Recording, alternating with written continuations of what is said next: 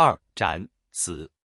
自从有铁路以来，想不开的人就发现卧轨自杀是一种一了百了的解脱方法，以为火车过处身首异地，什么都不知道了。但是这种死法究竟痛不痛苦呢？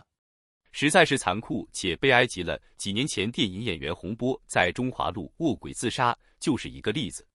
三跳楼自杀，跳楼自杀和从一般高处向下跳的自杀方式都是一样的结果。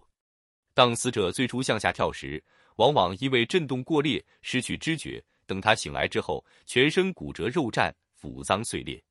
根据《死的研究》一书作者海伊姆博士从山崖下坠的回忆报告说：“我身如疾风般从山顶坠落在下面岩石之上，经过弹震，又弹起掷在后右方大石头上，自己感觉从几十公尺高空下坠。”头触岩石，接着又弹撞石壁，都听到沈闷而巨大的响声，顿时知觉全失，陷入七八个小时的昏迷后，才感觉到万箭刺体般的碎痛。四饿死，饿死是被动的，但是自己绝食则是主动的。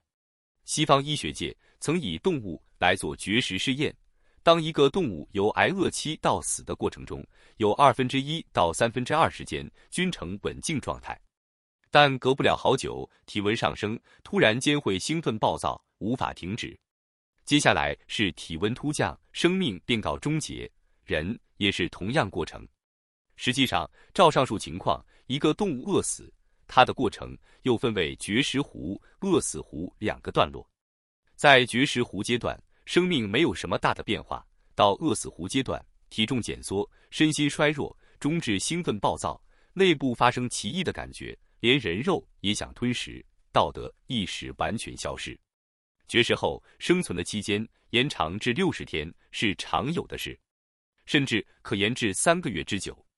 在这种状态下，长期接受心脏衰弱、暴躁、一时穷凶极恶，惨何忍言。